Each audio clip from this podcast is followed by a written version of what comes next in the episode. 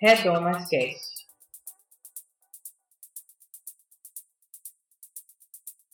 Sejam bem-vindos e bem-vindas ao segundo episódio do Redomas Cast, esse espaço para tratar sobre temas relevantes tanto para nós mulheres quanto para os meninos também. Por que não? Eu sou Luciana Santos. E eu sou Bianca Ratti. E hoje a gente está estreando a nossa série Glossário com o tema Sororidade.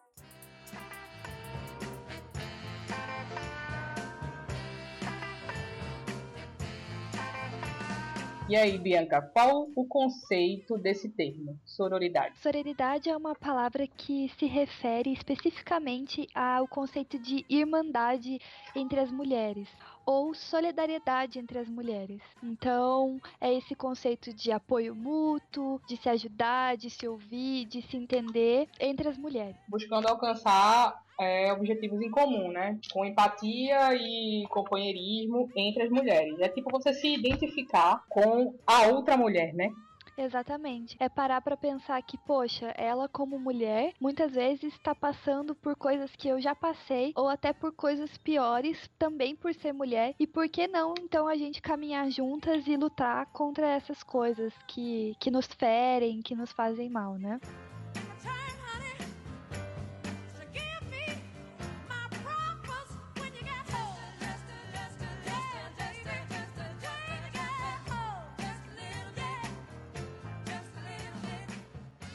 A origem da palavra sororidade vem do latim soro, e significa irmãs. Também é considerado como uma versão feminina da fraternidade, já que se originou, ah, no caso, a fraternidade do prefixo frater, que quer dizer irmão, né? Por que é importante, Bianca, a gente entender esse termo e o que é a sororidade nas nossas vidas?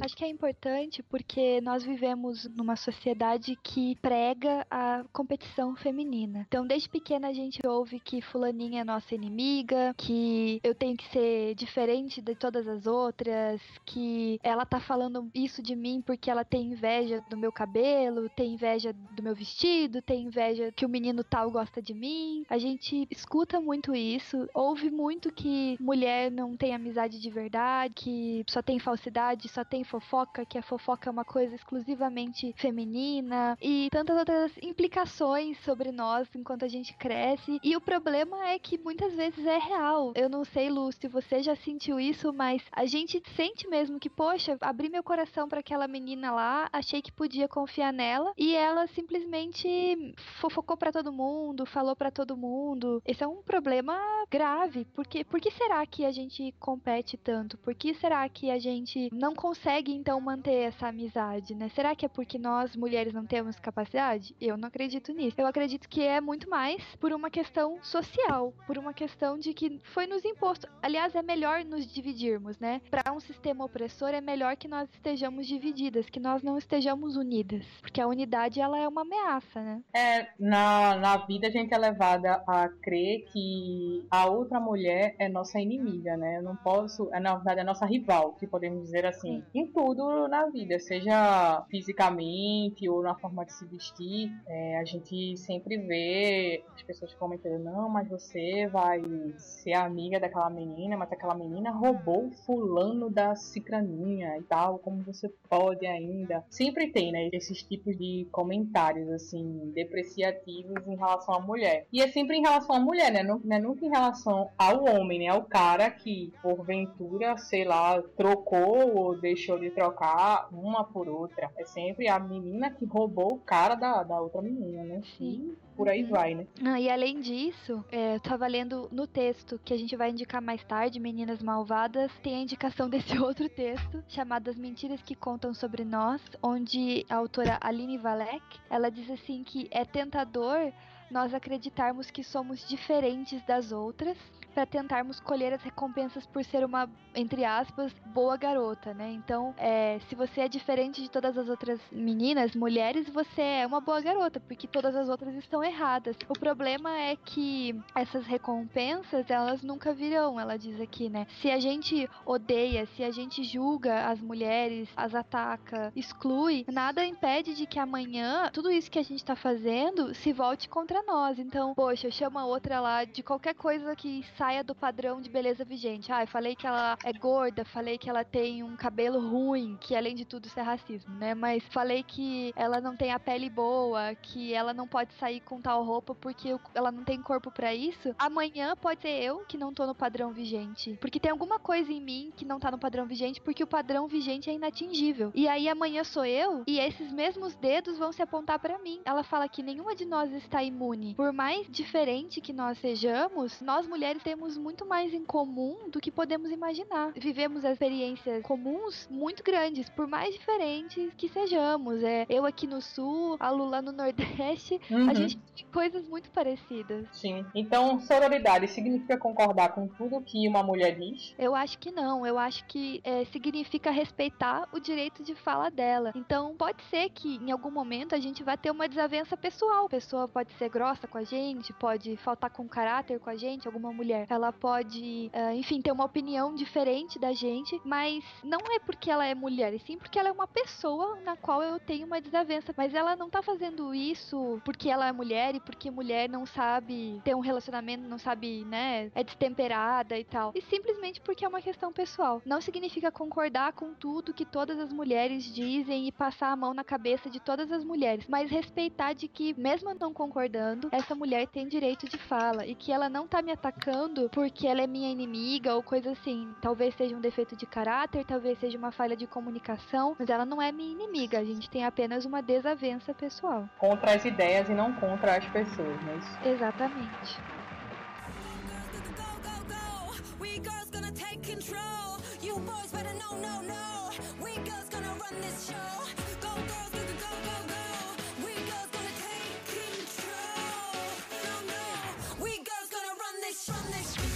É, exemplos práticos de onde a gente pode aplicar a sororidade na nossa vida, né? Que a gente pode ver isso de uma forma prática. Tem vários jeitos, assim. Eu acho que indo contra a corrente vigente de como tratamos as mulheres e como encaramos as mulheres é, já é um bom começo, assim, né? Um bom ponto de partida. Então, se a sociedade diz que nós temos que ser falsas e fofocarmos e competirmos, então, quem sabe desconstruir esses padrões, que não é fácil, é, não é do dia pra noite, mas tentar desconstruir isso diariamente nas nossas vidas é muito importante. Por exemplo, ao invés de você criticar tanto as pessoas, ao invés de você só ter palavras negativas, você começar a elogiar mulheres, não só fisicamente, mas de outras características delas. Fisicamente é legal também, mas quem sabe falar, poxa, esse trabalho que você fez está muito bom, essa sua fala foi muito interessante. Ah, que legal que você se impôs nessa situação. Ah, que legal que você é, fez tal coisa. Então elogiar é uma forma muito legal de praticar a sororidade de um jeito simples. Então, ao invés de você procurar defeitos nas outras mulheres, que tal procurar coisas boas? Outra maneira é ouvindo as mulheres, é conhecendo as experiências delas, é parando para tentar se colocar no lugar de cada uma delas. Eu fui assediada na rua, então ao invés de você falar, ah, mas com que roupa que você tava? Mas você passou naquela rua, aquele horário, ah, estava pedindo. Ouvir ela e se colocar no lugar dela, quem sabe poderia ser você, poderia ser eu, poderia ser qualquer uma de nós. Outra maneira muito importante de nós praticarmos a sororidade é ficar atenta com os perigos, assim, de ser mulher. Infelizmente, a gente tá numa realidade onde tem uma mulher sendo estuprada a cada 12 segundos e o assédio na rua é uma realidade, né? Então, eu acho que prestar atenção enquanto estamos andando na rua, se estamos dentro de casa, prestar atenção nos momentos em que uma mulher pode estar tá sofrendo perigo com a sua vida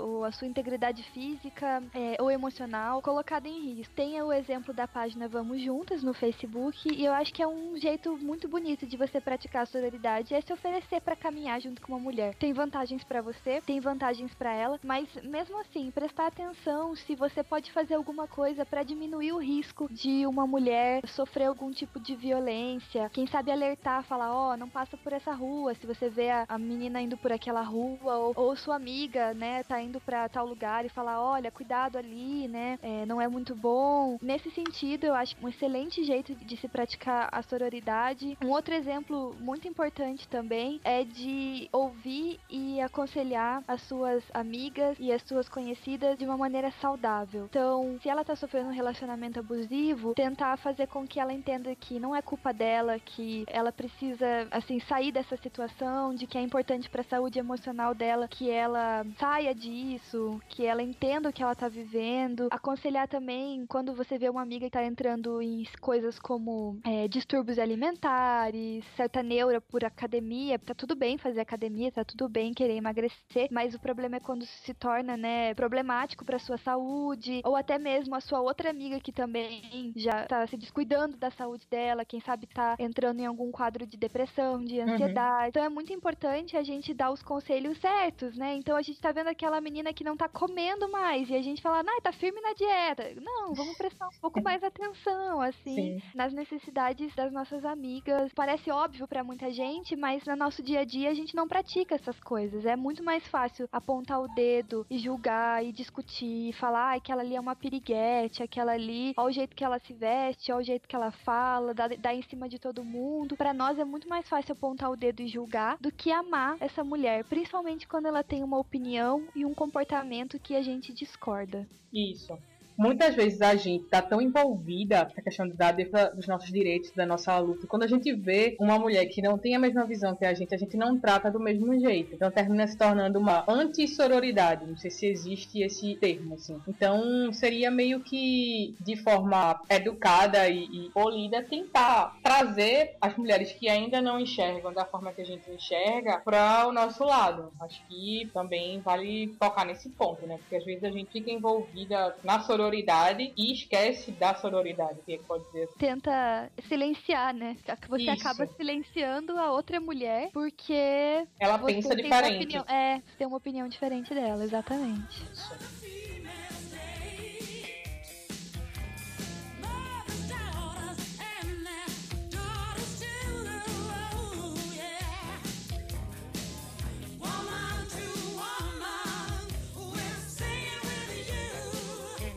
Onde é que a gente pode encontrar exemplos negativos de onde não foi aplicada a sororidade de forma prática? Olha, infelizmente tem muitos, né? Eu acho que toda vez que a gente julga uma mulher por algum comportamento, como eu falei, alguma fala, algum jeito que não é dentro dos padrões que a gente acredita, e nós como cristãs corremos muito esse risco, porque tudo aquilo que sai da nossa caixa de comportamentos pré-estabelecidos para cristãos, todo mundo que não tá dentro dessa caixa, é muito fácil pra gente apontar o dedo e falar, ah, ela é isso, ela é aquilo, ela não se dá valor, ela não se respeita, ela é uma piriguete, é, merecia isso mesmo. Eu acho que esse é um jeito assim que eu vejo eu e, né, porque somos, como eu falei, é uma coisa muito difícil de se desconstruir, mas eu vejo também muitas amigas e irmãs em Cristo que cometem esse tipo de, assim, de falta de sororidade mesmo, né? Também um outro jeito é quando você, por exemplo, tá namorando, tá num relacionamento, tá casada, tem aquele sentimento de ódio pela ex, né? Ódio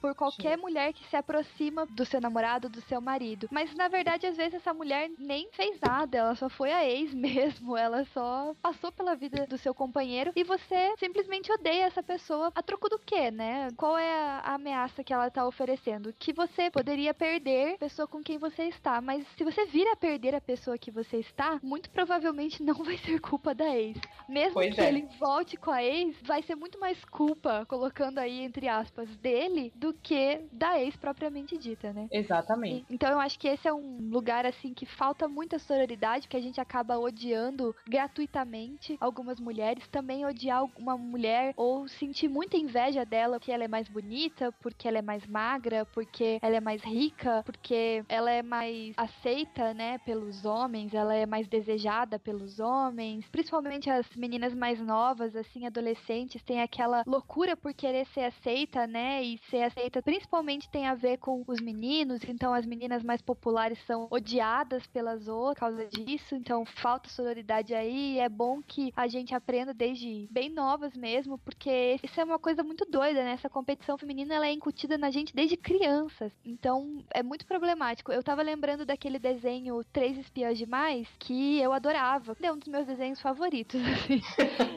eu tava lembrando que elas têm uma inimiga na escola e essa inimiga não é assim a inimiga do Estado, né? Já que elas são espiãs. Elas basicamente brigam sempre por causa de um cara, para ser a mais bonita, para ser a rainha do baile. E eu falei assim, gente, olha, esse desenho podia ser tão empoderador e ele errou nisso, né? Tem uma falta de sororidade enorme, porque elas são as três espiãs demais, e daí tem aquela menina que quer usurpar o papel delas, né? Então, isso eu acho que é um exemplo assim interessante para você que de repente tá na escola aí, tá no comecinho da faculdade, tem muito disso ainda, vivendo agora também no mercado de trabalho, também tem no mercado de trabalho. É importante a gente pensar nisso. Onde mais, Lu, que a gente pode ver a falta da sororidade? Você falou agora sobre desenho, das cheias de demais, e eu lembrei dos filmes também, é, maioria desses filmes dos anos 90, dessas comédias americanas adolescentes, fala sobre isso, né? Tipo, é aquela menina que é rejeitada da escola, chega um cara que vai fazer uma aposta e ou essa menina fica, entre aspas, bonita, né? Se adequa aos padrões uhum. pra se tornar a rainha do baile e no final das contas o cara se apaixona por ela não por quem ela era antes, mas por quem ela se tornou depois. Eu tava pensando nisso agora. Isso é realmente muito incutido na nossa cabeça é. quando a gente é adolescente. Eu assisti diversos desses filmes quando eu era adolescente e fiquei pensando agora, caramba, como isso moldou meu caráter sem eu perceber. Essa cultura de que a outra mulher é minha inimiga, sabe? E você vê muito isso na igreja também, quando a menina ela se destaca mais, ou ela é do grupo de louvor, enfim, e que as outras meninas que não se destacam tanto, às vezes se perdem no, no meio do caminho, porque a autoestima delas foi completamente minada com esse conceito de que a outra é melhor que eu, sabe? Se você não faz parte de algum ministério, destaque coisa parecida, você passa batida ali, né? Na comunidade. É, competição feminina e a competitividade em outros âmbitos, outras áreas da vida, são coisas diferentes, né? Sim. Por exemplo, não tem nada de errado com eu competir com uma outra mulher por uma vaga de emprego, ou num esporte, por um intercâmbio. Num concurso público. Concurso. Isso não é o problema, porque isso homens passam em todos os momentos e isso é saudável e é tranquilo. Mas a questão aqui é uma competição, principalmente porque essa competição está fundamentada na aprovação masculina, né? Tá fundamentada naquela que se encaixa mais dentro do padrão vigente, que de uma forma ou de outra é para agradar os homens, o padrão vigente é baseado neles e é para eles. Então é aquelas propagandas da mulher entrando de salto alto e todos os homens olham para ela e é a propaganda do sapato. Então esse sapato fato, você vai ser a mais bonita que todas e todos os homens vão olhar para você e vão apreciar você. Então, é aquela coisa de tipo, tô competindo aqui porque eu gosto desse cara, eu quero ficar com ele, então eu tenho que odiar todas as outras mulheres do mundo porque elas querem roubar esse cara. De uma forma ou de outra, essa competitividade, então, ah, todas as mulheres são falsas porque uma coisa vai levando a outra, né? Isso. Se eu tô competindo fulana, eu não vou ajudar ela na vida. Eu vou mesmo querer que ela caia, que ela tropece e não vou ajudar ela a levantar, né? Exatamente.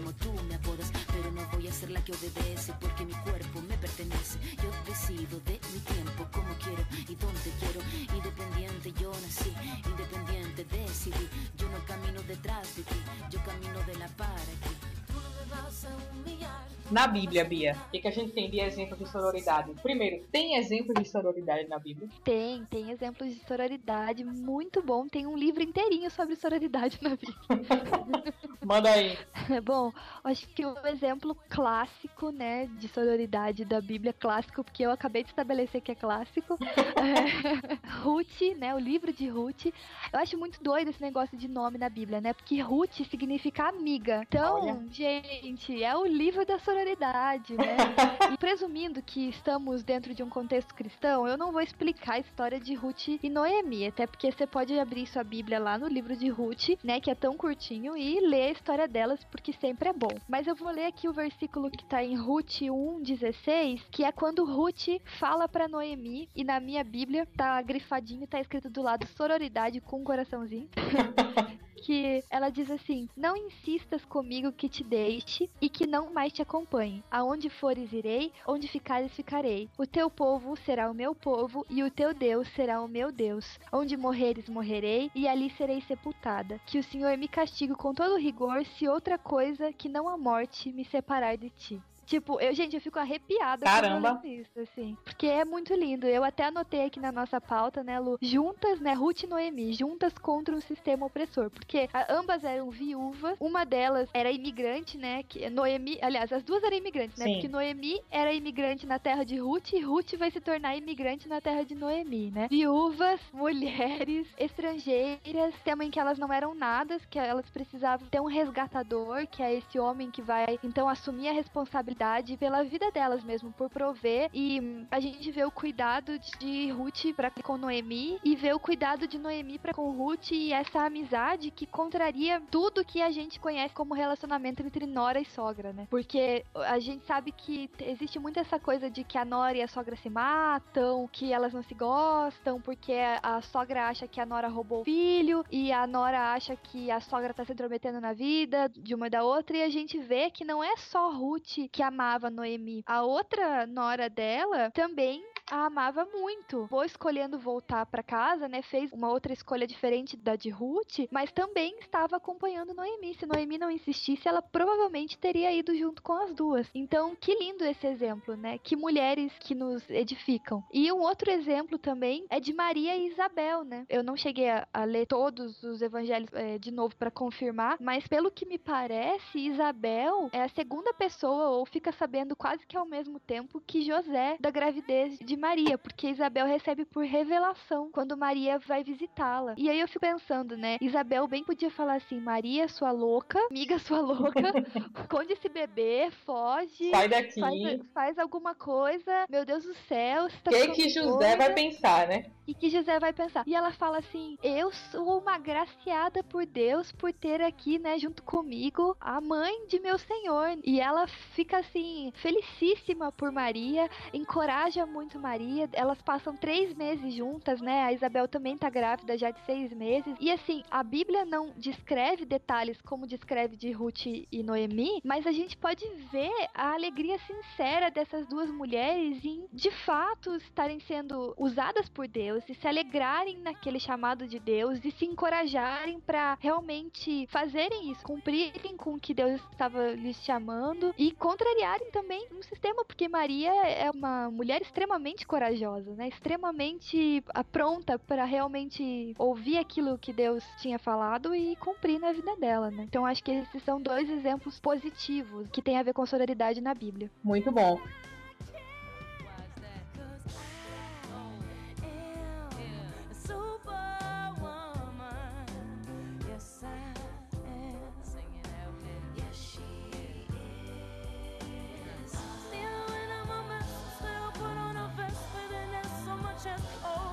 Na Bíblia a gente também encontra exemplos negativos, né, Bia? Sim, acho que dois exemplos negativos aí que a gente pode ter. Tem outros, infelizmente tem mais exemplos negativos do que positivos. Acontece.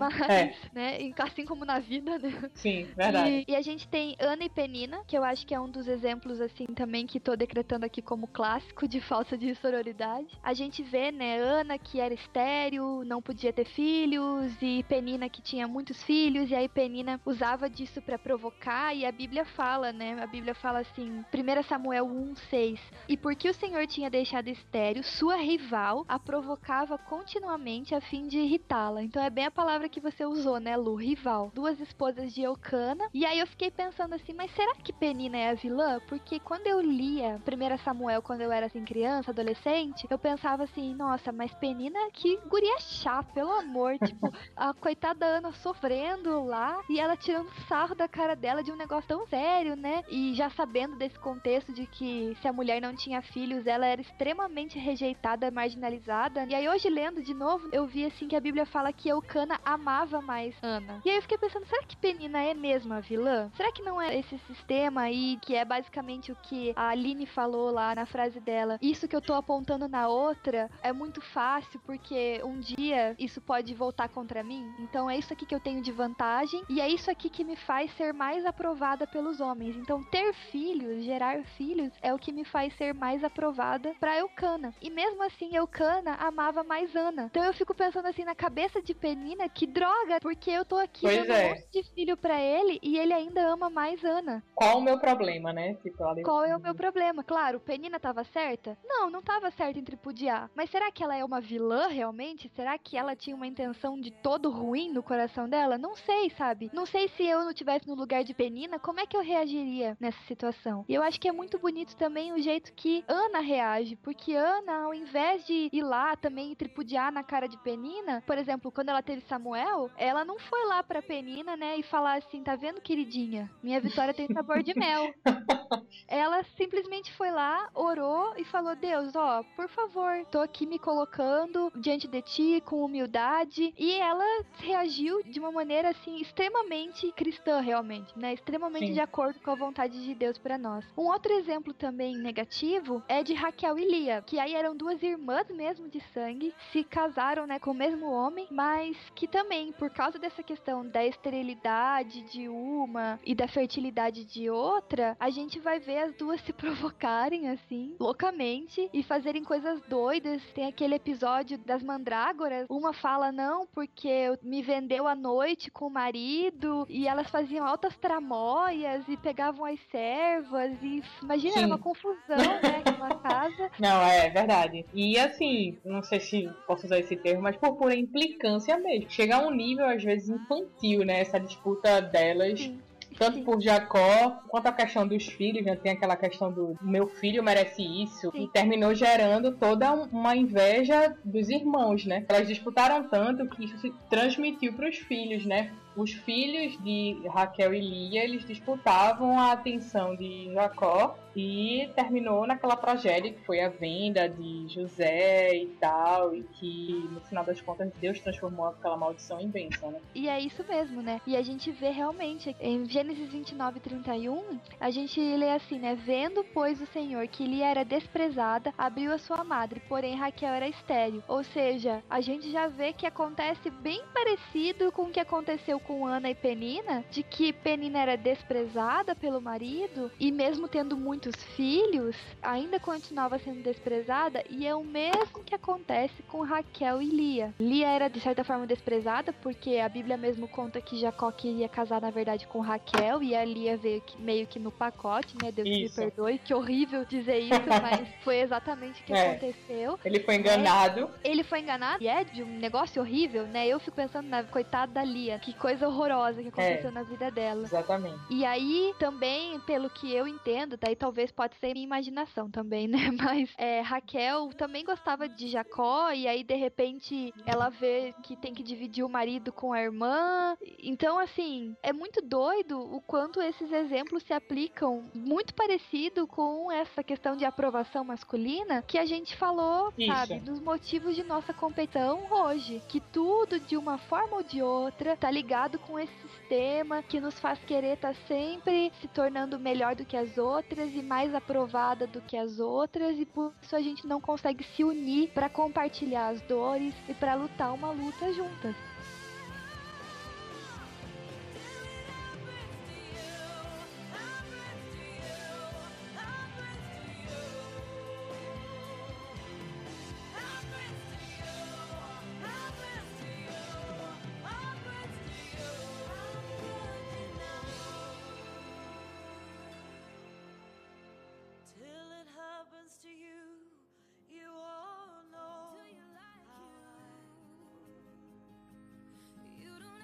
Então é isso, gente. Sobre sororidade, acho que a gente conseguiu abordar de forma bastante elucidativa aqui o que significa o termo, quais são as principais aplicações. E a gente queria deixar uma indicação aqui para vocês lerem um texto no blog do Redomas que trata sobre esse assunto. Qual é o texto, Bia? O texto é Meninas Malvadas. Ele foi escrito pela Jessica Grant. Eu nunca sei pronunciar o seu sobrenome, Jéssica, me perdoe, mas eu acho que é assim.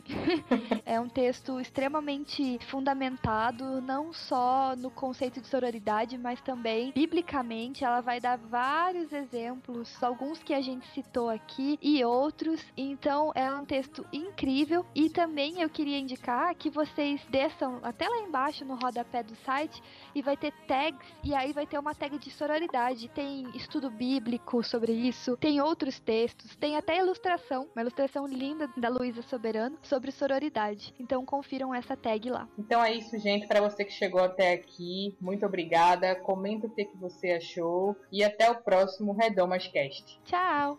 You don't have to try so hard. You don't have to give it all away. You just have to get up, get up, get up, get up. You don't have to change a single thing. You don't have to try, try, try, try. You don't have to try, try, try, try. You don't have to try. You don't have to try. Take your makeup off, let your hair down, take a breath, look into the mirror at yourself. Don't you like you? you.